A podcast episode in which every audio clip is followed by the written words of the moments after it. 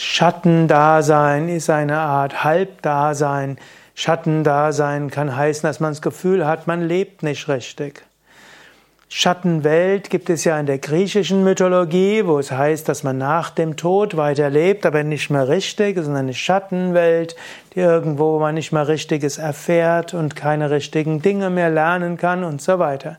Eigentlich eine grässliche Vorstellung bin ich froh, dass es in der Yoga-Richtung die Reinkarnation gibt, wo es eben, die Reinkarnationslehre, wo man nicht so sehr vom Schattendasein, Schattenwelt spricht.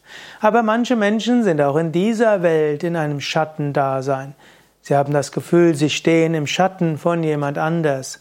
Oder sie hatten mal einen schweren Verlust erlitten und seitdem empfinden sie ihr Leben als Schattendasein.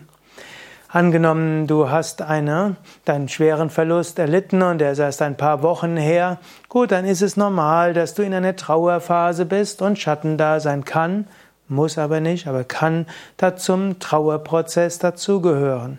Nur irgendwann wird es Zeit, aus dem Schatten herauszutreten, ans Licht zu gehen. Irgendwann ist es Zeit, dir zu überlegen, wie will das Leben weitergehen? Was gibt es dort zu tun?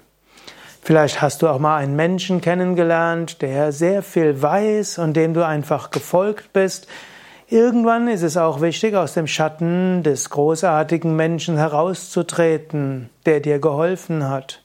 Gute Lehrer und auch gute vorgesetzte Führungspersönlichkeiten erkennen den Moment, wann ihr Schützling bereit ist, selbst in die Sonne zu treten und selbst Dinge zu gestalten.